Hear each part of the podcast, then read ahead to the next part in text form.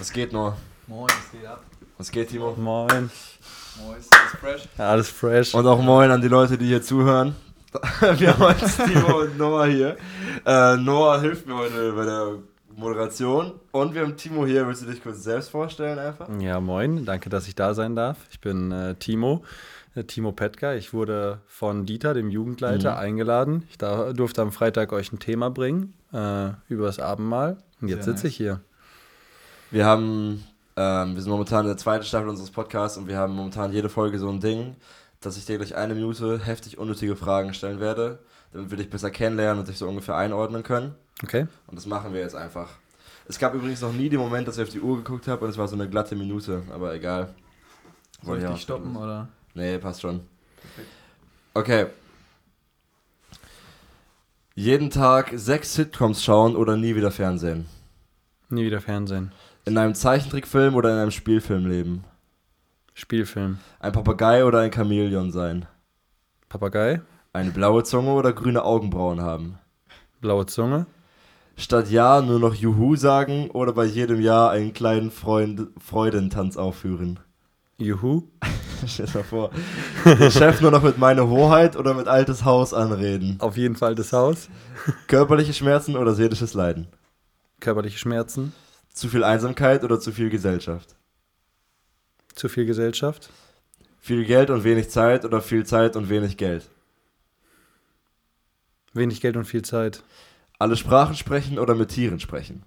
Alle Sprachen sprechen. FEBG oder Effe. Gibt keine Antwort. drauf. okay. Nicht sagen. Ich, ich, nicht direkt zu Anfang schon ein Front. Ja, ja. ja, du kommst aus der Effe. Ähm, hast du so krass Unterschiede gemerkt, was so Ju die Jugend angeht? Vielleicht Aufbau, weiß ich nicht, die Menschen. Ich habe keine Ahnung. Ich war sehr lange nicht mehr in der bei der Jugend. Ja, ich war selber bei uns auch äh, drei Jahre ziemlich genau nicht mehr in der Jugendstunde. Deswegen, so. wie es ganz genau jetzt läuft, weiß ich nicht. Ähm, ihr seid mehr, also ihr seid mehr Leute, Mhm. das äh, fällt schon auf. Sonst vieles relativ ähnlich, würde ich sagen. Ja, Wie alt bist du, wenn ich fragen darf? ich bin 27. Ah, du bist 27. Ja. Crazy. Hätte ich nicht gedacht. Ich hätte auch jünger gesagt. Jünger Ja. geschätzt? Aber du bist auch verheiratet und hast Ja. Kinder. Ja, oder ich, was? ah, das ist verrückt, dass ihr mich jünger, alle schätzen mich immer älter, weil wenn ich so Echt? sage, ich habe ein Haus, Ja. ich habe zwei Kinder, ich bin verheiratet, ich bin fertig mit meiner Ausbildung und so weiter, sagen alle so, safe bist du 33 und ich sage so, nee, Ja, gut. Ich hätte so auf so 25 geschätzt ungefähr. Ja, doch, so 25. Hast dich gut gehalten. Dankeschön. Einfach wenig Bart. ja, stimmt. Ja, kommt noch. ist echt so ein Ding. Wenn er so Bart hätte, würde ich, ja, safe, so 35. ja, safe. Viel beten, dann wächst er. Wir haben, ah Mann, wir haben da gerade eben schon drüber geredet. Ich wollte eigentlich fragen, woher du Dieter kennst, aber ich will das jetzt. Na doch, erzähl uns, woher kennst du Dieter? Ihr habt in eurer, du bist in deiner Predigt und Dieter hat auch schon, also es klang, klang richtig durch, dass ihr euch gut versteht. Mhm. Also woher kennst du Dieter? Ja, äh, Dieter und ich kennen uns durch einen gemeinsamen Freund, Mhm. ähm, durch äh, einen Freund, der René heißt. Und wir haben uns auf seinem Junggesellenabschied eigentlich so das erste Mal wirklich persönlich richtig kennengelernt, ziemlich gut verstanden. Auf der Hochzeit dann von diesem René, äh, ja, noch weiter kennengelernt, gut verstanden. Da haben sich dann auch unsere Frauen kennengelernt und so weiter, haben sich auch gut verstanden. Und dann hat man angefangen, sich so unregelmäßig, regelmäßig halt irgendwie zu treffen, zu chillen und so weiter. Ja. Ja. Nice. Du hast auch gesagt, dass du richtig gerne mit Dieter in so einer WG leben würdest. Also Noah und ich haben den Traum wahrgemacht. Was geht? Ja, lebt ihr in der WG? Ja, wir leben in der WG. Na, Zu viert sind wir, Grüße mit noch zwei an anderen. Benny und David. Ja. Ja. Okay, nee, also ich habe letztes Jahr ein Haus gekauft und das ist halt eine Doppelhaushälfte und Dieter und Ah, ich haben immer ja. gesagt, dass er safe die andere Hälfte kaufen Oh, wie muss. süß. Und dann würden wir so den Zaun in der, in der Mitte wegmachen und Ja. einfach einen gigantischen Garten, den wir so gemeinsam nutzen. Das wäre das wäre echt wild. krass. Wo wohnst du denn? Äh, auch in Espelkamp, in einem Ja. Prenzlauer Weg in der Nähe von der Rundturnhalle ist das. Achso, okay. Ja, Ja, perfekte Lage, ne? mega Auch gut. direkt neben der Kirche dort. Ja, oh, das stimmt. Sehr nice. Sehr nice. Ähm, ja, ich weiß jetzt nicht, ob der Cut ein bisschen zu hart ist, aber ähm, genau, wir reden ja heute über das Thema Abendmahl. Und ähm, ich habe gestern so überlegt, wenn man jetzt so ganz vorne anfangen will, ähm, was ist so mein erster Gedanke oder meine erste Erfahrung mit dem Abendmahl, ne? Und ähm, genau, da muss ich zurückdenken und ähm, in meiner Kindheit äh, ist in der Gemeinde, also das war immer so voll das Ereignis, wenn Abendmahl war, ne? Man kam da so rein, es standen so diese Kelche und so, das hatte irgendwie sowas äh, irgendwie Andächtiges, keine Ahnung, ne? Und alle waren so, es war so eine ganz andere Stimmung dann am Sonntag. Und ähm, ja, ich hatte dann so, ich saß dann ganz oft ganz vorne so in der Kirche und mein Dad hat damals so im Bass gesungen und saß halt dementsprechend ganz oben rechts im Chor. Und ähm, der Kelch ist dann so durch die Reihen gegangen und ähm, mein, mein Dad hat halt immer fast zum Schluss so diesen Kelch dann genommen. Äh, und ein Kind, das immer neben mir saß, äh, hatte halt den Vater auch im Bass und die saßen halt nebeneinander. Und wir haben uns dann immer so gebettelt, welcher, Welcher Vater länger Ja, betet. welcher Vater dann so länger betet. So, ne? Und ähm, ja, manchmal habe ich dann gewonnen, manchmal nicht, so, ne? Auf jeden Fall sehr wild. Ähm, nee, aber es war dann immer so, hat sich so gefragt, yo, was, was hast du damit auf sich, so, oder wie ist Jesus da drin, so, ne? Wie, wie kann Jesus da drin sein? Und, ähm, oder warum gehöre ich nicht dazu? Warum kann ich das nicht selber machen? So, man hat das nie so ganz verstanden. Und ähm, genau das waren so meine ersten Erfahrungen mit dem Abendmahl. Wollt ihr mal, du vielleicht zuerst ähm, sagen, was so dein erstes Mal Abendmahl, also was du zuerst so gecheckt hast? Ja. Also ich, äh, ich glaube, dass meine erste Erfahrung auch so als Kind war. Ich bin tatsächlich gar nicht in der Efe groß geworden, sondern in der Menno-Gemeinde in der John-Gingerich-Straße, ne? Da, wo Mhm. der, ähm, der Jota ältester ist und jetzt auch Anton Schick. Anton Schick, ja. Genau. Und ähm, damals war das irgendwie so, okay, die Kinder bleiben einfach sitzen, so die Älte, Älteren machen das und das war, wirkte für mich im ersten Moment so sehr traditionell, so, das war halt irgendwie immer mal wieder dran. Ich fand das schon irgendwie interessant, so als Kind war das schon spannend, aber ähm, irgendwann hat man angefangen, so sich halt die Frage zu stellen, warum macht man das eigentlich und warum machen das manche und warum bleiben manche sitzen Ja. und so weiter. Aber ich hatte jetzt nicht so einen Moment, der auf einmal so voll krass war, wo mir das so auf einmal bei diesem einen Sonntag so heftig wichtig geworden ist. Mhm, Oder so. Das mhm. war eher so ein Prozess. Ja, bei mir ähnlich. Aber ich hatte auch, also bei mir war es auch, ich habe es bei der Taufe, also ich habe mich mit 14 taufen lassen, ziemlich früh für manche. Jo. Ähm, und ich habe auch da, ich habe es verstanden vom Prinzip her. Ich wusste, was ich da mache, Ja. ähm, aber es war halt lange nicht so tief, wie es jetzt ist. Es ist Boah, sieben Jahre her ungefähr. Mhm. Ähm, und natürlich ist es jetzt viel tiefer, man versteht viel mehr, aber das ist ein natürlicher Prozess einfach, dass man es mehr versteht. Ja. Aber auch als Kind völlig normal. Ich habe mit meinen Jungs da immer Wetten gehabt, wer als Ja. längster stehen bleibt und so. Man hat immer gehofft, Ja. dass wenn gefragt wird, wurde jemand übersehen, dass wirklich jemand übersehen wurde. Aber ich habe da leider das noch nicht mitbekommen, dass jemand sich gemeldet hat bei Wer wird übersehen. Aber ich glaube, mich einmal daran zu erinnern, dass es einmal so war. Oh, ich stelle es mir herrlich vor. Ja, Ich wurde übersehen. aber ich frage mich auch, wie man übersehen werden kann, ne? ja. Also, klar, also, Mein Cousin hat mir mal erzählt, für den ist in der Gemeinde einmal jemand eingeschlafen. oh, okay. Und der wurde damit übersehen und ihm war das aber wirklich so wichtig, dass er es nehmen wollte. Also, das hat ja, Mhm. es hat wirklich einen Wert, das Abendmahl. Es ist ja nicht eine Sache, die er macht, ja, sondern es ist ein persönlicher Wert und er wollte es nehmen. So.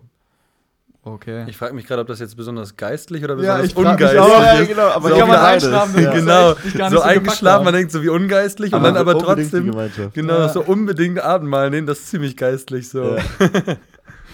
Ja, sehr strong.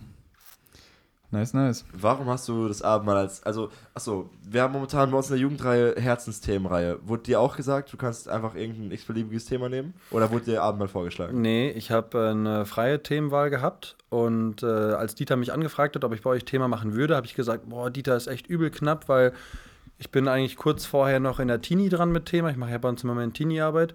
Äh, und ich bin Anfang Dezember schon bei uns wieder dran mit einer Predigt und ich habe gesagt, boah, jetzt noch irgendwie dazwischen was schieben. Dann sagt er, du hast doch bestimmt noch irgendwie ein korrektes Thema, was äh, du bringen könntest. Dann habe ich gesagt, ja, ich gucke mal. Und dann habe ich gesagt, ja, ich rede über die Frau am Brunnen aus Johannes. Hatten wir letztens. Genau, und das ja, sagt ja. er dann auch. Er sagte, oh, Timo, ehrlich gesagt passt das gar nicht so gut, weil das hatten wir gerade erst. Mhm. Äh, hast du noch irgendwas anderes im Angebot? Und dann habe ich halt so ein bisschen meine alten Themen durchforstet. Und ich muss zugeben, das Thema ist locker fünf Jahre alt. Also ich habe das Echt? damals mal in der Jugend gebracht, Ja. vor, vor fünf Jahren. Und äh, das habe ich wieder für euch so ein bisschen aufgewärmt, mir nochmal ein bisschen Gedanken Mhm. gemacht. Äh, manche Sachen, wo ich ja auch unsere Jugend dann aktiv gefragt habe zu unserer Gemeinde, wie sie das einmal in unserer Gemeinde wahrnehmen, habe ich dann zum Beispiel gestrichen. Das fand ich jetzt irgendwie nicht Ja. so passend. Und andere Sachen so ein bisschen dazugenommen und so ist das Thema entstanden. Hammer. Ja, Ja, ich wollte eigentlich, sollte meine Frage lauten, warum ist ähm, Abendmahl dein Herzensthema, weil, aber, aber wie weit würdest du sagen, ist Abendmahl ein Herzensthema? Abendmahl ist für mich ein, ein Riesenherzensthema. Also ich liebe die Abendmahl-Gottesdienste. Aber ich muss auch sagen, dass dadurch, dass ich mich jetzt nochmal wieder Mhm. damit so thematisch beschäftigt habe, glaube ich, hat es mir sogar dabei geholfen, dass ich nochmal wieder neue Liebe dafür entdeckt habe. Hammer. Safe, ne? Je mehr man drüber nachdenkt, umso Ja. größer wirkt das irgendwie, ne? Genauso, ja. Ja, sehr nice. Ähm, wir haben das ja in unserer Gemeinde einmal im Monat, so, ne? Mhm. Ist es bei euch auch ähnlich oder macht ihr es häufiger oder? Genau, wir haben auch Abendmahl einmal im Monat. Manchmal verschiebt sich das ein bisschen, weil wir versuchen Abendmahl immer an unseren äh, Tauffeiern auch zu machen. Das heißt, wenn Oh, wir okay. halt Taufe haben, Ja. dann ist das ja quasi auch die Aufnahme in die Gemeinde und dann wird genau an diesem Taufgottesdienst auch Abendmahl gemacht Ja. und dann wird manchmal ein bisschen verschoben. Aber eigentlich einmal im Monat. Ja. Du hast ja in der ähm, Predigt das schon ein bisschen so angeschnitten, ähm, wo wir jetzt auch gerade bei der Taufe sind. Äh, ist bei euch auch so, dass man quasi mit der Taufe dort ähm, dann quasi nicht berechtigt ist, aber quasi dann das Abendmahl nehmen kann? Ja, ganz genau. Also ähm, normalerweise wird das auch so von vorne gesagt, dass alle, die jetzt das, äh, den Glauben für sich angenommen haben und das in der Taufe bezeugt haben, so heißt es dann immer so schön, Ja. die Mhm. dürfen gerne sich am Abendmahl beteiligen, ja. Das fand ich war aber ein heftiger Punkt von dir, der mir Ja. wichtig geworden ist. Ich glaube, da habe ich sogar laut Amen gesagt. Das war eines der ersten Male, dass ich laut Amen Nice, gesagt habe. nice. Du hast das richtig gut dargestellt, dass die Voraussetzungen fürs Abendmahl sind eins zu eins die Voraussetzungen für die Taufe. Mhm. Und wenn dich etwas von der Taufe abhält, dann verstehe ich, dass die Gemeinde sagt, hey, Ja. dann hast du, glaube ich, das Abendmahl nicht verstanden. Weil wenn dich von der Taufe nichts abhält, dann hält dich auch nichts vom Abendmahl ab. Weil die Voraussetzungen sind die gleichen. Ja. Du bezeugst einfach, dass Jesus am Kreuz gestorben ist und dass du mit ihm wieder auferstehst. Und das ist in der Taufe öffentlich und im Abendmahl halt in diesem 1 zu 1 Ding mit Jesus. Genau, ich, äh, ich glaube, viele denken so, boah, ich würde doch eigentlich schon gerne Abendmahl nehmen, aber sie fühlen sich gleichzeitig für die Taufe zu schlecht. Und dann denke ich, Mhm. also wenn du denkst, Ja. du hast mit der Taufe ein Problem, hast du es auch mit dem Abendmahl oder vielleicht sogar viel eher. Eigentlich hast du gar kein Problem mit der Taufe. Du wärst vielleicht Ja. bereit dafür. Ähm, und das kann einem vielleicht der Wunsch nach dem Abendmahl sogar vor Augen führen. Dass wenn man Ja. so sehnlich das Abendmahl nehmen will, weil man es schon fühlt, dann fühlst du auch die Taufe so. Ne? Auch so ein Effekt, ne? Du siehst halt die ganze Gemeinde, wie sie diese Gemeinschaft hat und das zeigt auch dann so auf, oh, habe ich das auch so, ne? Du denkst Mhm. ja drüber nach. Kann einen auch irgendwie mies ermutigen, ja. Ich glaube, hätte ich äh, ein Thema über Abendmahl zum Beispiel im Gottesdienst in der Predigt gebracht, hätte ich diesen Mhm. Gedanken eventuell weggelassen. Aber ich habe das ja damals bei uns auch in der Jugend gebracht, das Thema. Ja. Und gerade in der Jugendzeit ist das Thema Taufe für viele halt wichtig. Deswegen fand Ja. ich das einfach übel genial, das da mit reinzunehmen, weil das so gut da reinpasst. Ne? Ja, mega. Ja, es ist auch, ich glaube, viele hält wirklich dieser Punkt ab. Das sieht man in der Taufe, finde ich, richtig praktisch. Aber man hat irgendwie das Gefühl, dass man gut sein muss, um zu Gott kommen zu können. Mhm. Dass man zu schlecht Ja. ist, um zu Gott kommen zu können. Hey, ich bin viel zu sündig, um mich gerade taufen zu lassen. Ich war damals 14 und als ich mich taufen lassen habe, da erinnere ich mich sehr genau dran. Da hat mir eine Person gesagt, hä, bist du nicht, also hast du nicht noch zu viel Sünde, um dich taufen zu lassen? Aha. Äh, und ich dachte so, ja, ja, deswegen, so, los geht's. Ähm, und es ist, bei der Taufe ist es ja genauso, du bist nach der Taufe kein besserer Mensch. Ja. Und man muss auch nicht einen gewissen Standard erfüllen, um sich taufen zu lassen. Man muss nicht einen gewissen Standard erfüllen, um bei Jesus um Mhm. Vergebung zu bitten und sich um zu ihm zu bekennen und was anderes macht man ja nicht. Und ich finde den Punkt heftig wichtig, dass man das versteht. Ja, safe. Ist irgendwie anmaßend zu denken, man könnte sich da irgendwie was verdienen oder Ja. sich irgendwie heiliger machen, so, um dann ja, sich taufen zu lassen oder so, ne? Das hat meine Mom, hat mir das, ich weiß nicht, ob die mir das heute oder gestern, das war ein richtig nicer Satz, ähm, dass wenn man auf den Menschen, wenn man auf den Augenblick wartet, so, dass man, wenn man die ganze Zeit gegen Sünde kämpft Ja. und irgendwann, vielleicht schaut man auf andere und so, hey, der ist zu sündig, ich bin zu sündig. Sobald du den Menschen gefunden hast, der keine Sünde hat, dann weißt du so, dass du im Himmel bist. Weil es wird, es wird nicht klappen. Es wird Ja. nicht klappen. Römer 7 zeigt das richtig schön. Ähm, dass wir immer gegen Sünde kämpfen werden und das auch nach der Taufe. Und das auch nach dem Abendmahl übrigens Ja. und vor dem Abendmahl. Definitiv. Auch ein wichtiger Punkt. Jetzt sind wir wieder beim Thema. Findest du, es gibt Gründe, das Abendmahl wegzulassen? Nicht, was ist, man, man hat immer die Möglichkeit, soll ich es nehmen, soll ich es nicht nehmen. Mhm. Wenn ich eine intakte Beziehung zu Gott habe, find, gibt es dann gute Gründe, das Abendmahl sein zu lassen? Du hast gerade ein ganz wichtiges Wort gesagt. Wenn ich eine intakte Beziehung zu Gott habe, dann gibt es meiner Ja. Meinung nach keinen Grund, das Abendmahl nicht zu nehmen.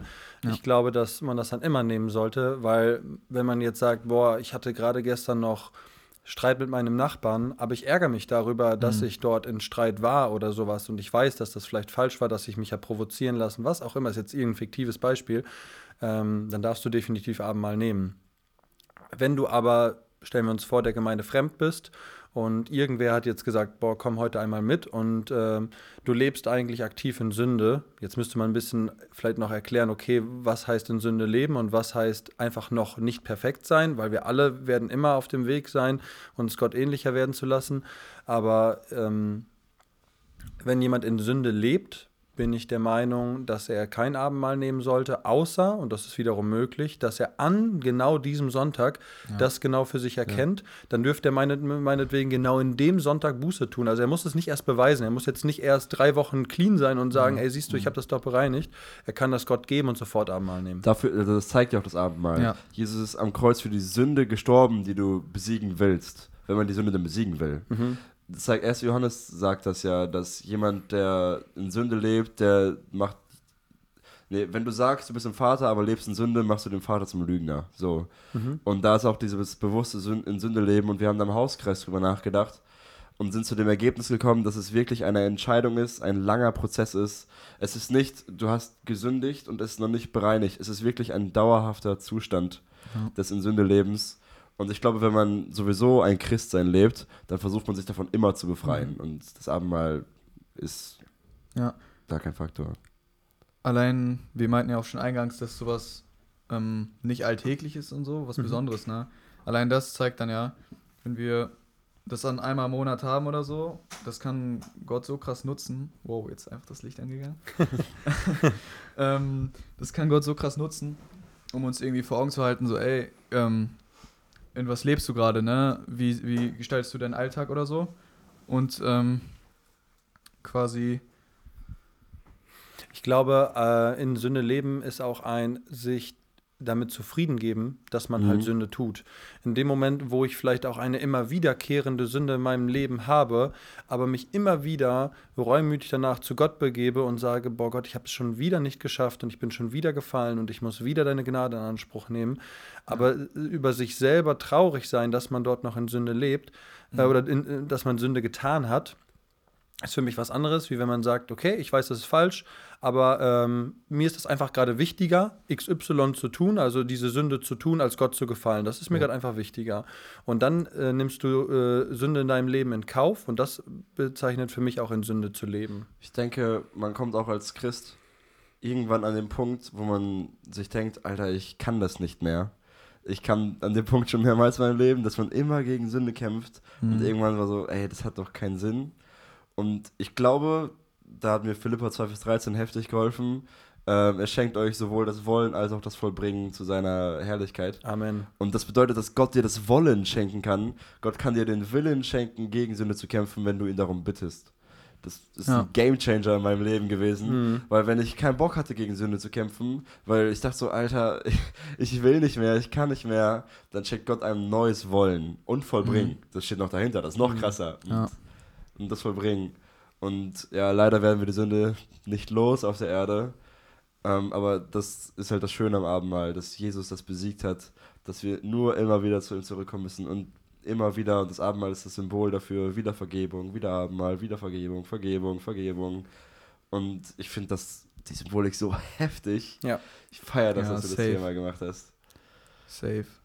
Du hast auch einen Punkt angesprochen, ziemlich am Anfang, dass du hast die Vergangenheit des Abendmahls aufgezeigt oder in welchem Kontext Jesus es eingeführt hat. So, Mhm. dass Ägypten damals aus der Sklaverei befreit wurde ähm, und die dann das Passamal gefeiert haben. Genau. So, ja, um daran zu denken.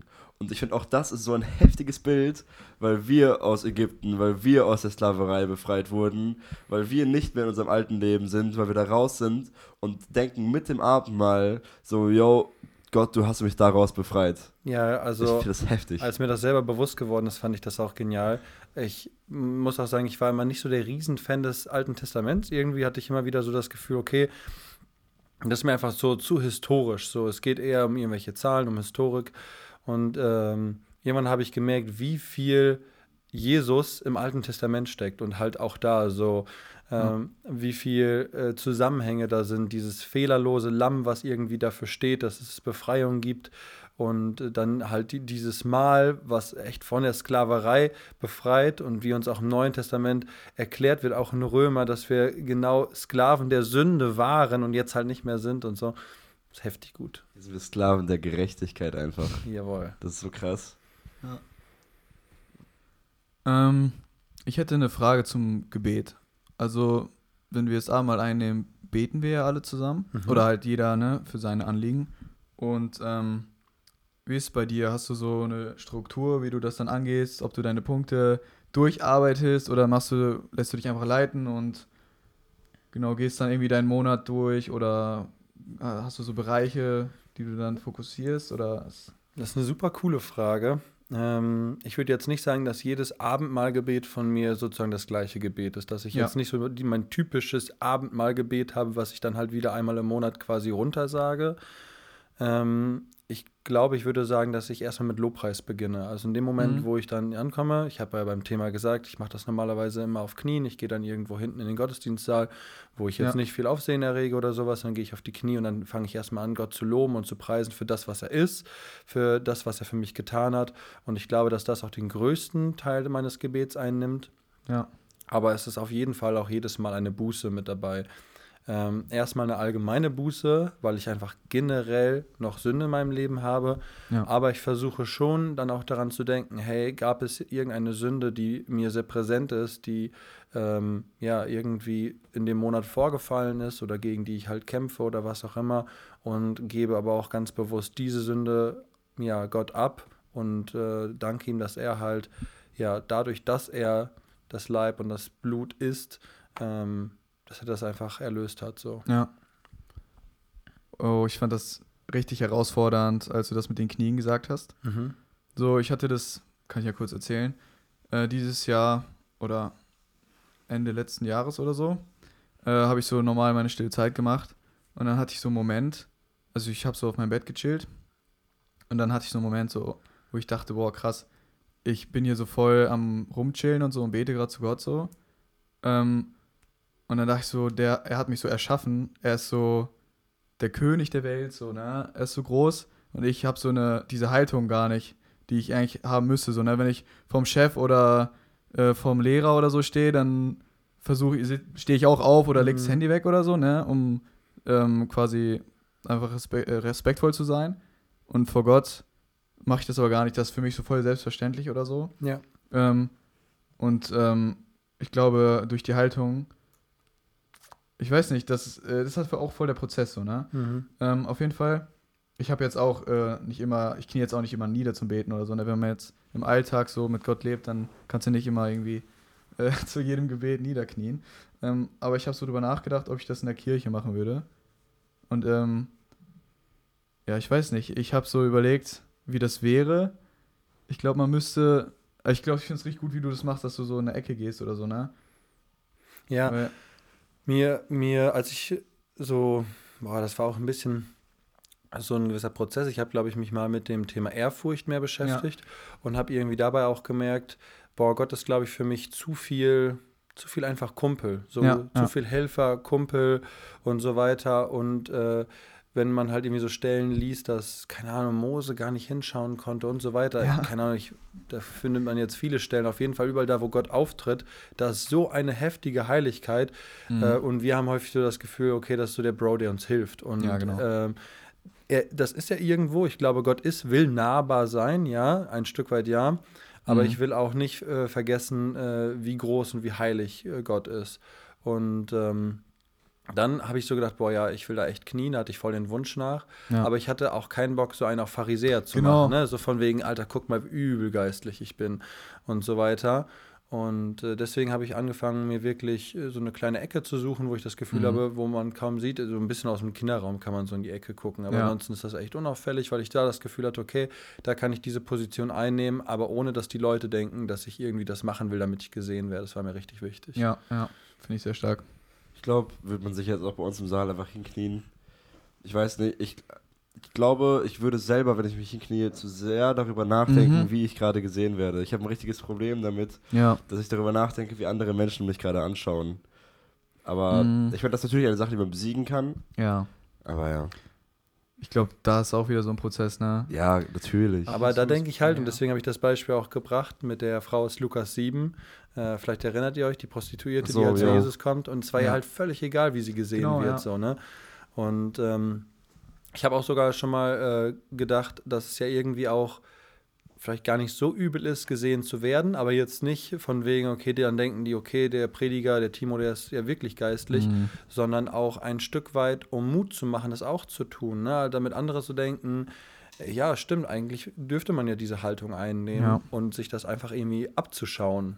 So. Da ist aber wichtig, sich immer zu hinterfragen, ne? Genau. Aus welcher Motivation mache ich das?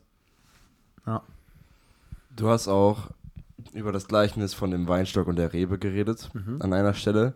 Und mir ist dann nochmal neu wichtig geworden, dass wir sind ja dauerhaft am Weinstock, wenn Mhm. wir die Rebe sind sozusagen. Wenn wir die, und es ist ja nicht so ein Ding, als wären wir eine Woche am Weinstock und die nächste Woche nicht am Weinstock und Ja. dann wieder eine Woche am Weinstock, sondern wir sind da die ganze Zeit.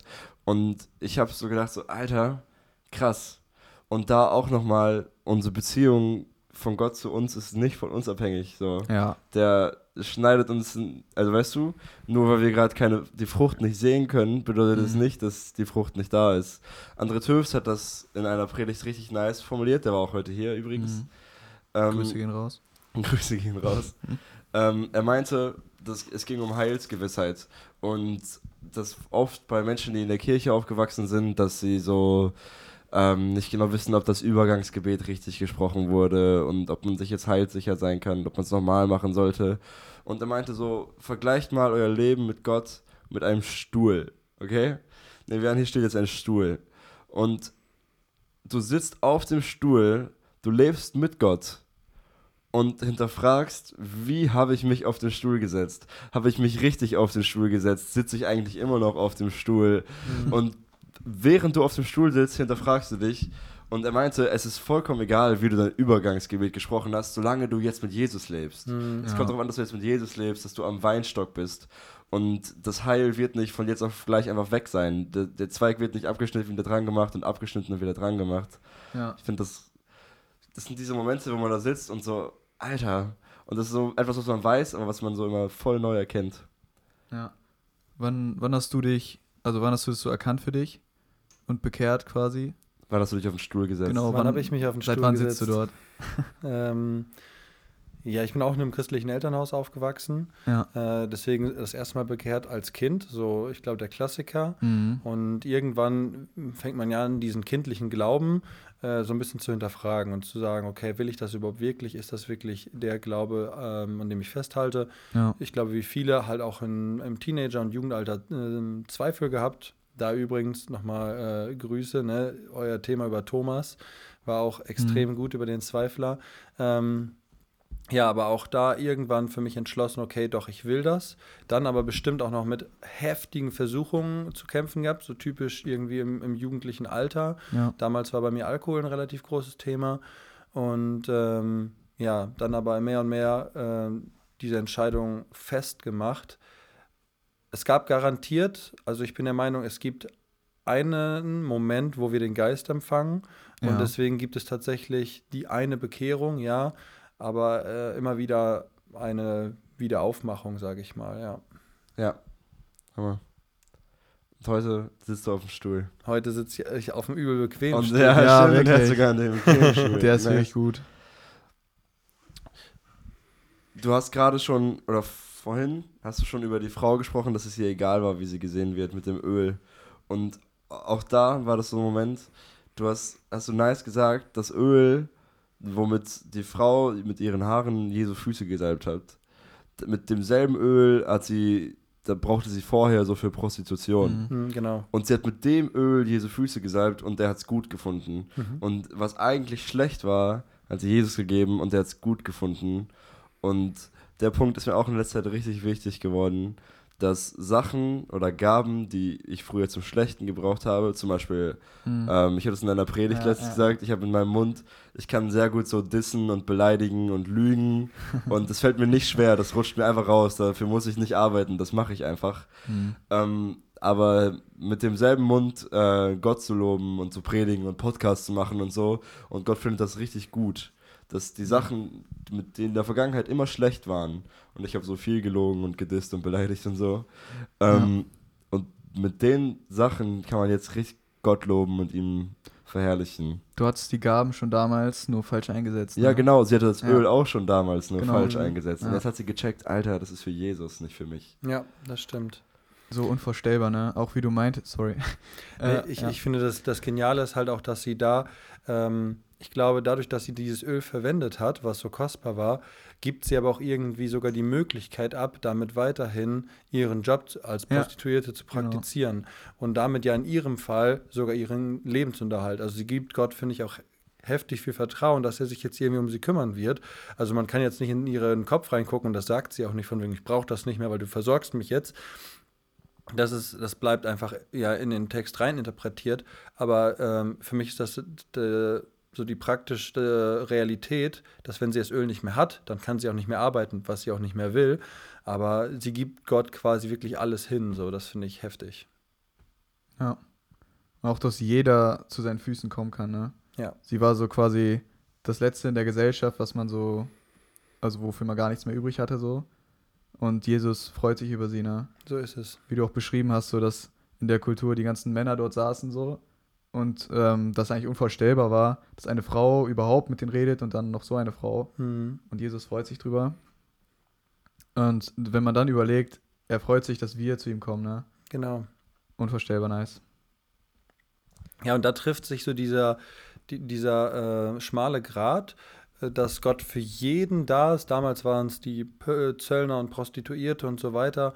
Ähm, und auch heute ist Jesus für jeden da, egal welche Sünde er hat. Und trotzdem, obwohl er äh, so für jeden da ist, äh, lässt er sich aber auch schon irgendwo eine gewisse Ehrerbietung Ja. darlegen, so, ne? Ähm, und äh, lässt sich dann von dieser Frau ehren, aber er ist trotzdem für jeden da. Ja. Das ist so krass. Ich, ähm, dass mir beim, was Kai erzählte mit Jeffrey Dahmer, das fand ich sehr, sehr krass. Jo. Aber ich habe auch das Buch vom Bibelraucher gelesen, gehört. Gehört. Das ist für mich, ja, ich habe das Buch durch, ich habe es gelesen. Steht in der Sammlung. Äh, ähm, und er meinte auch, dass, also der hat halt krasse Sünden gehabt, er ist zweifacher Ja. Mörder so. Und hat alles Mögliche gemacht und Leuten, also Leben wirklich zerstört. Ja. Und dass das am Ende von Gott zu richtig guten Sachen gebraucht wird, ist crazy. Und das Ja. ist halt, das gilt halt in den kleinen Dingen in unserem Leben auch. Ich finde das. Ja, richtig nice. unfassbar, ne? Wir lesen sowas und denken, boah, wie schrecklich ist der, der hat die umgebracht und so. Ähm, aber wir sind genauso schuldig, ne? Ja. Unsere Sünde ist vielleicht äh, in dieser Welt, wirkt das gar nicht so schlimm, aber das ist für Gott, das ist genau gleich schrecklich, ne? Dass man einfach so befleckt ist und ähm, Jesus wäscht äh, uns rein und wir können zum Vater kommen, ne? Ähm, wir hatten ja schon ein, etwas über die Symbolik gesprochen. Ähm, willst du da noch ein bisschen mehr zu sagen? Also zum Wein oder zum Brot? Ja, also ich habe ja in dem Thema schon ähm, gesagt, dass. Dass Äh, es zu Fleisch und Blut wird. Ja, genau. Ich hab, äh, ist es dann wirklich ich wollte, Jesus ich wollte wissen, drin? ob ihr zuhört und dachte, so eine Irrlehre baue ich ein und mal gucken, ob Ah, die FBG ja. Strong, ja. Ähm, nee, vor allen Dingen in, in katholischen Kreisen. Ich muss sagen, ich weiß selber nicht, ob die gesamte katholische äh, Gemeinde dieser Mhm. Meinung ist, das so vertritt. Ja. Aber ich kann, kenne das schon aus äh, katholischen Interpretationen der Bibel, so nenne ich es mal, dass sie halt der Meinung sind, dass es sich tatsächlich verwandelt. Ähm, und äh, ja, wenn man sich nur ein kleines bisschen mit der Thematik auseinandersetzt, Mhm, ergibt das für mich mhm. wirklich keinen Sinn. Äh, ich habe ja schon gesagt, es gibt so viele Stellen in der Bibel, wo in Bildern gesprochen wird, wo Ja. Symbolik verwendet Ja. wird, wo Metaphern, Gleichnisse verwendet werden. Ähm, und auch gerade dieses ähm, Ich bin, äh, das kommt so häufig vor und es macht überhaupt gar keinen Sinn, warum das jetzt tatsächlich dazu kommen soll. Mhm. Ich glaube, er will uns halt wirklich nur noch näher bringen, ähm, wie auch beim, um wieder so den Bezug zum Alten Testament zu ziehen, wie beim Passalam, was halt irgendwie gegessen worden ist und sich direkt danach auf den Weg gemacht worden ist für die Befreiung, so ähm, ist er mit den äh, Jüngern irgendwie dieses Passalam und macht sich direkt danach auch auf die Reise für die Befreiung. So danach Ja. geht's wieder los und er befreit so und ähm, genau, ich glaube, das so zum Thema in Bildern gesprochen. Ja, ich glaube, das ist, das ist so, so stark. Zum Beispiel jetzt das Brot, wenn man überlegt, dass so ein Korn, der wird eingepflanzt, dann wächst das und dann hat man ganz viele Körner und die muss man so zermahlen. So, na, Jesus Mhm. wurde so zermahlen und äh, daraus wächst quasi äh, etwas so Gutes. Und dieses Brot ist dann quasi zu uns, also für unseren Verzehr und wir können ihn in uns aufnehmen, so, ne? Ja. Und das zeigen wir so vor der unsichtbaren und sichtbaren Welt. Oder, ja. Aber äh, du hast auch wegen der Symbolik gefragt. Ja. Ich habe halt auch mal mega Lust, dass wir, also wir haben das schon mal gemacht, dass gerade so an Ostern zum Beispiel, dass wir als ganze Gemeinde zusammenkommen und einfach nur Abendmahl nehmen. Also Nice. jetzt gar nicht mit Gottesdienst verbunden oder irgendwie sowas, Mhm. sondern man trifft sich nur fürs Abendmahl und liest dann einfach nochmal so die Geschichte, wie quasi der Weg von Jesus bis zum Kreuz hin war und so weiter. Ähm, und äh, worauf ich aber auch richtig Lust habe, da nicht so, wie man das kennt, so rein symbolisch, alle Mhm. können durch den Mittelgang nach vorne kommen oder wie auch immer, oder es geht jetzt ein Bruder rum und jeder darf sich ein Stückchen nehmen, sondern dass man mal wirklich so zusammen Abendbrot isst. So halt Oh mit ja, Traubensaft oder Boah, Wein oder aber halt einfach so gemeinsam drauf. Abendbrot, aber halt schon mit Einsetzungsworten und so weiter. Ne? Ja. Also jetzt nicht einfach nur so wie so ein Gemeindefest, wo man sagt, ja, ihr könnt euch Plov holen, sondern halt schon Mhm. als Abendmahl so richtig. Also Ja. halte ich für absolut biblisch. Boah, das wäre. Hundertprozentig, ne? Das ist eine richtig gute Idee. Ist nur, glaube ich, organisatorisch schwierig. Ja. Aber trotzdem eine sehr, Mit sehr richtig vielen Idee. Mitgliedern und so wird das dann halt schwer. Am Ende übersieht man wirklich jemanden und dann hast du das Dilemma so, ne? Dann fehlt da so ein Ja. Steak einfach. Ja, das wäre dann bitter, ne? Aber ja, es gibt beim Abendmahl halt super verschiedene und viele Formen. Ja, Und man kann da halt. Ja, ich glaube, jede Gemeinde findet da so ihren eigenen Weg. Wir haben Ja, das bei uns ja. auch so, wir haben da schon drüber geredet, so einmal im Monat. Ähm, als Gemeinde wollen wir das zusammennehmen. Und das ist absolut verständlich. Und andere Gemeinden haben es halt anders. Und das Mhm. habe ich schon kennengelernt. Und am Anfang dachte ich so, hä, warum? Aber kann, also Ja. das ist doch falsch. Und dann Ja, ich habe genau. irgendwann gecheckt, nein, es gibt auch viele verschiedene Wege, wie man das umsetzt. Und ich denke, es ist da sehr weise, ähm, den Ältesten zu vertrauen, weil die Safe, wissen, was safe. sie machen. Auf jeden Fall. Also ich sage auch nicht, dass Nein, ich weiß. Abendmahl so schlecht ist. ja. Ne? Ich finde also, wie ihr und auch wir Abendmahl praktizieren, ist schon sehr, sehr gut und vor allen Dingen auch als relativ große Gemeinde einfach Mhm. top umsetzbar. ja. Mit einem verhältnismäßig kleinen Aufwand, wobei auch da heftig, dass irgendwelche Leute jeden Monat Brot backen und Ja. so weiter. Jo, das alles sieht man gar nicht, ne? Genau, das passiert halt alles so im Verborgenen, so zu Hause halt irgendwer, der sich da jeden Samstag wahrscheinlich Ja. die Mühe macht. Ich Ja. wüsste bei uns nicht mal, wer es macht. Oh, ich glaube, ich wusste das mal, aber danke an diese Person Ja. für deinen treuen Dienst. Ja, bei uns wurde es äh, vor kurzem abgegeben, deswegen ich weiß, wer das macht, aber ja, ist echt sehr cool. Ja. Das ist ein richtig guter Dienst. Wir haben jetzt auch so Pinchen. Früher war das so ein Kelch, ne? Ja. Mhm. Was Ja. findest du besser? Also, ihr wisst ja schon von, von mir und Dieter, ich liebe ja Ja, Getränke teilen. und deswegen so frage ich. Alle machen sich dann schon mal lustig und sagen so, Timo geht bestimmt als Letzter, damit schon möglichst Ja. viele Leute aus dem Kelch getrunken, weil ich es so liebe, Getränke zu teilen. Mhm. Ja. Ich finde es fürs Gemeinschaftsgefühl tatsächlich richtig schön, aus Mhm. einem Kelch zu trinken. Und ich glaube auch, dass beim damaligen Abendmahl kann ich mir richtig gut vorstellen, Ja. dass die sogar einen Kelch hatten, wobei ich weiß es nicht. Ähm, äh, deswegen mag ich das richtig gerne. Aber ich glaube auch, dass das jetzt im Moment weise ist. Einmal wegen der Infektionsgefahr, aber Ja. auch wie wir nach außen hin wirken. Also ich finde es Ja. richtig, dass wir das im Mhm. Moment aus Pinchen machen. Aber ich freue mich auch, wenn wir irgendwann mal wieder so aus dem Kelch trinken. Ah, okay. Wir haben übrigens ein Bild in der WG bei uns hängen in der Küche. ähm, das ist, du kennst bestimmt das letzte Abendmahl von Da Vinci, Mhm. wo Jesus mit seinen Jüngern sitzt. Ja. Wir haben, also ich möchte jetzt nicht sagen, dass wir uns anstelle von Jesus gesetzt haben, haben wir nicht. Aber wir haben uns anstelle der Jünger gesetzt. so, und dann steht da die Tafel und dann sind da wir vier, die WG, also wir in der WG, sind, wir sitzen da am Tisch Ja. und alle anderen, unsere Bros, stehen so um uns rum und gucken uns so zu und so. Also, und gemalt. Wir, wir wollen dieses Jüngersein leben und das ist ein übelst nicer Icebreaker, so, ne? Wenn dann neue Leute in die WG kommen oder so und man erstmal so sich noch gar nicht so kennt oder so, ne, wenn das irgendwelche Randoms sind, ähm, dann steht man halt am Ende immer in dieser Küche und erklärt so, ja, das ist Luis, das ist Lukas, das ist Timon und so weiter. Und das ist richtig nice. Also, Ja, Und also meine Schwester hat das Bild gemalt und Ja. ich hatte das Vorrecht, ihr richtig viele dumme Ideen in das Bild legen zu lassen. Und das, dass sie den so malen soll und den, der soll auf dem Boden sitzen und solche Sachen, so, weißt du. Und ja, über das Bild kann man so richtig lang unterhalten und Ja. Das Ähm, ist richtig lustig. ich hätte noch eine Frage. Das ist ja so, dass wir einmal im Monat quasi das Abendmahl nehmen und quasi dran denken, das, was Jesus für uns getan hat, ne? Hast du das irgendwie auch im Alltag so für dich irgendwie eingebaut? Oder ist es einfach in der stillen Zeit, dass du dann wieder drauf kommst oder so? Oder ähm, quasi, was Jesus für uns getan hat? Gute Frage. Ich glaube, das Erlösungswerk ist äh, etwas, was uns, was ein Lebensstil werden sollte, also was uns jeden Tag durchdringt. Ne? Da sind Ja. wir wieder bei dem Weinstock und den Reben. Also dadurch, dass wir am Abendmahl teilnehmen, sollten wir ein Leben führen, was genauso konsequent ist, wie Jesus für Gott gelebt hat. Ja. Deswegen führe ich mir jeden Tag tatsächlich beim Essen oder Trinken diesen Gedanken vor, wie Jesus jetzt irgendwie das damals seinen Jüngern gesagt hat, nein, das nicht. Aber natürlich versuche ich mein, mein Leben, mein Lebensstil, äh, ja, dem, dem anzupassen oder, oder halt Gott immer ähnlicher zu werden, macht das zu äh, meinem größten Lebensziel. Ja. Mm, ja. Frage beantwortet? Ja, sehr gut.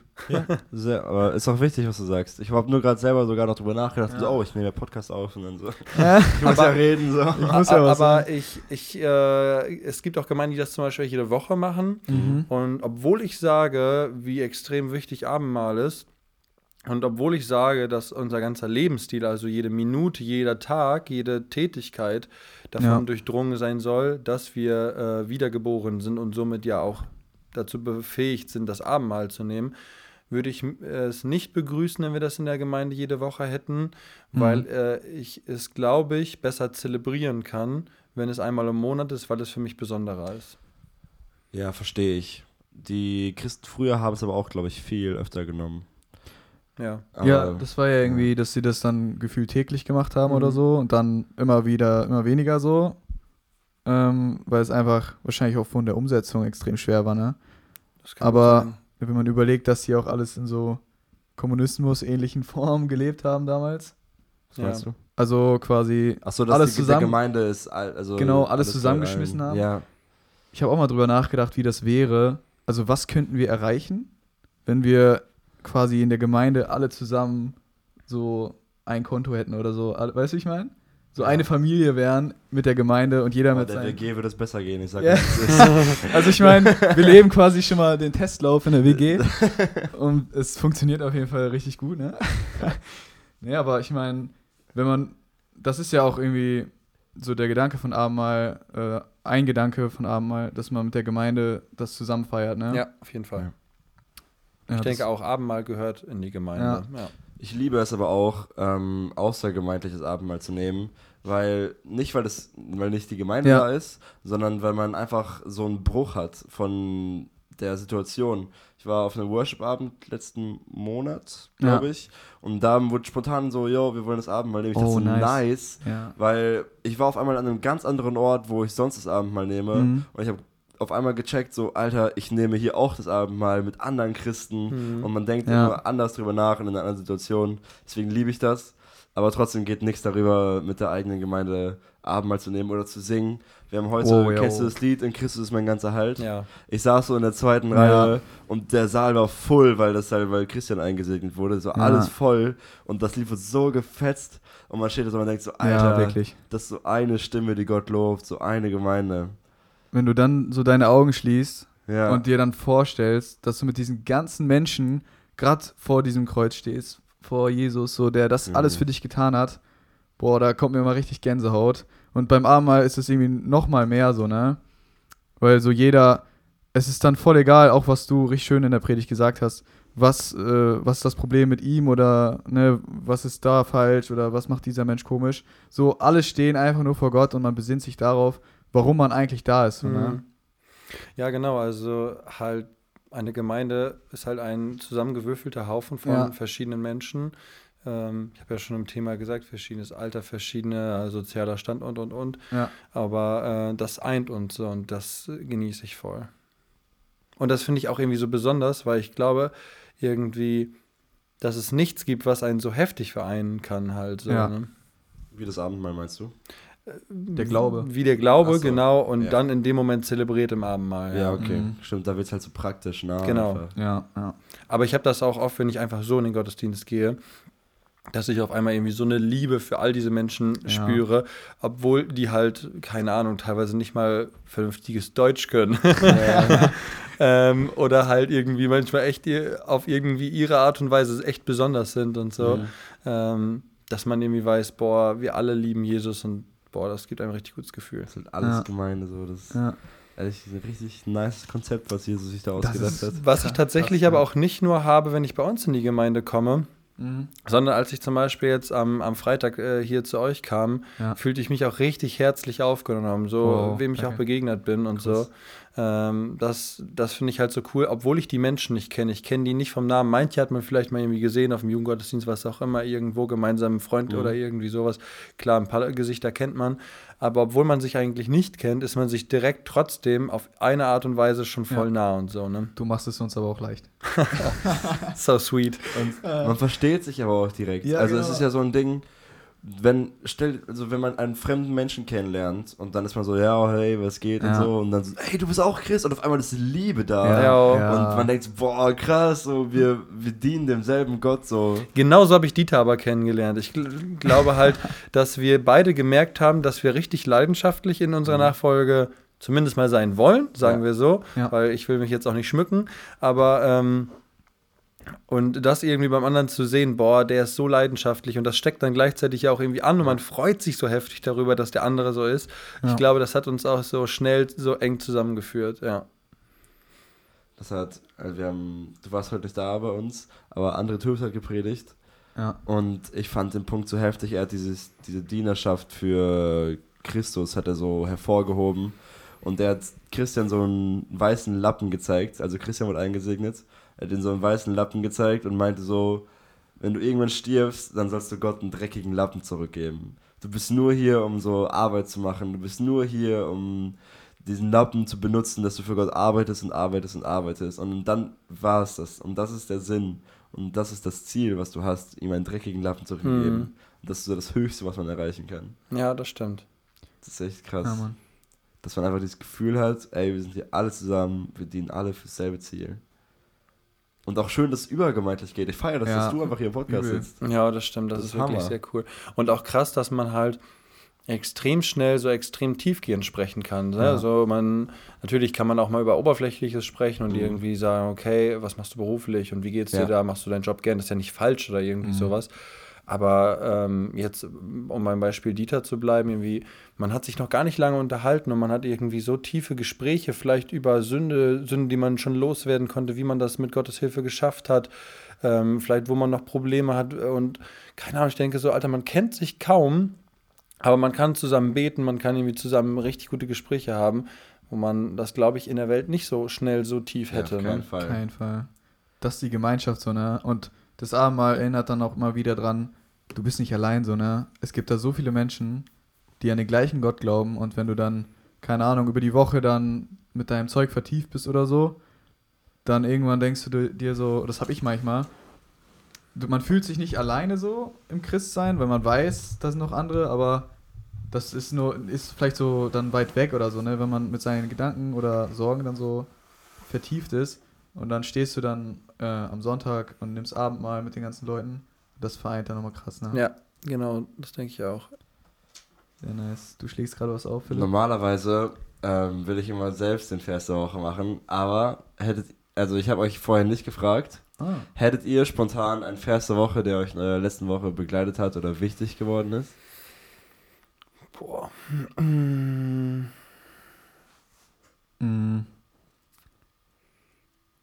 Wenn nicht, dann mache ich, wenn euch nichts einfällt. Ein Vers. Ja, Vers der Woche. Wir machen jeden Podcast Ja. einen Vers der Woche. Ja, ich weiß doch. Warte, ich habe einen Vers, aber damit ich jetzt nicht nur den Sinn wiedergebe, Ja. sondern ähm, das passt, glaube ich, sogar ganz gut. Warte mal. Nice. Ah, ich kann ihn nicht mehr wiedergeben. Ähm, und zwar habe ich auf, äh, Dieter haut ja immer äh, den Tagesvers aus Ja. der Bibel-App rein. Ja. Ähm, und äh, da ging es halt genau darum, dass wir einander in unseren Gaben unterstützen sollen und halt auch in der Lehre. Und Mhm. darauf habe ich halt re reagiert. Ich werde es versuchen, Bruder. Äh, aber der Nice. wird nicht mal angezeigt. Also hau du einen richtigen Vers Ja, raus. Okay. Ähm, ich habe, glaube ich, die letzten drei Folgen immer Römer als irgendwas aus Römer als letzte Woche genommen. Das mache ich wieder. Wieder. Wieder. Ähm, Römer 10 ab Vers 9. Wenn du mit deinem Mund Jesus als Herrn bekennst und in deinem Herzen glaubst, dass Gott ihn aus den Toten auferweckt hat, du gerettet werden wirst. Ah nee, warte, ich habe eine halbe Hälfte vergessen. So, das ist das Wort des Glaubens, das wir predigen. Dass wenn du mit deinem Mund Jesus als Herrn bekennst und in deinem Herzen glaubst, dass Gott ihn aus den Toten auferweckt hat, du gerettet werden wirst. Denn mit dem Herzen wird geglaubt zur Gerechtigkeit und mit dem Mund wird bekannt zum Heil. Denn die Schrift sagt, jeder, der an ihn glaubt, wird nicht zuschanden werden. Amen. Amen. Das passt auch irgendwie zu dem, was wir heute gemacht haben, so Taufe und so. Ja, ja. Okay. nice. Ich weiß nicht, ob ihr noch Punkte habt, die ihr unbedingt loswerden wollt. Ich bin durch. Lasst Mhm. euch taufen. Genießt das Abendmahl. Amen. Yes, also es lohnt sich. Sonst danke ich euch, dass ihr beide hier, hier wart, Noah zum Helfen und du vor allem, Timo, für dein Thema und jetzt auch für den Podcast. Ich habe mich sehr gefreut, dass ihr mich gefragt habt. Ich dachte schon, so Gastredner dürfen wahrscheinlich nicht kommen, weil ich vor dem Thema noch nicht gefragt worden Ja, wir waren uns Ah. unsicher. Ich, ich wusste nicht, wer der Name Timo Fetka ist. Und ich wurde so gefragt, ey, wollt ihr Timo einladen? Ich so, boah, ich weiß nicht, ob dann so ein Podcast mit ihm nice wird. ich kannte dich Oha! und, aber dann hat er sein Thema gemacht und Tim und ich waren schon so am Schreiben, wir laden ihn safe ein oder so, ja, safe. und dann würde ich sagen, Leute, bis später, Silje.